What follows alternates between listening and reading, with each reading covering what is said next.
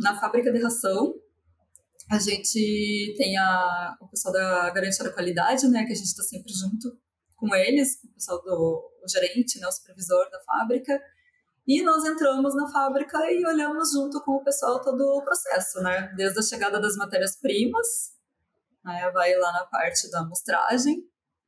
né, depois, uh, e, e, vamos indo, vamos fazendo todo o fluxo da fábrica, né, quando a gente vai lá para dar uma olhada geral, né, em todo o processo. Nós temos uma linha de produção da ração de creche, uma linha de produção da ração de terminação,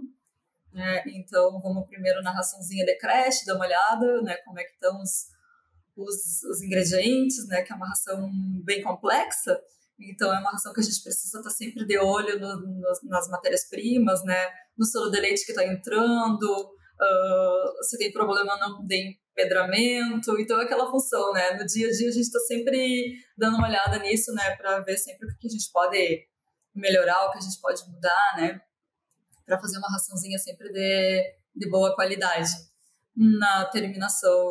vamos olhando lá no final já como que tá a parte de granulometria, né, a parte toda do DGM, do DPG, né, vamos até a, a expedição para dar uma olhada como está saindo essa ração. É, então é, é,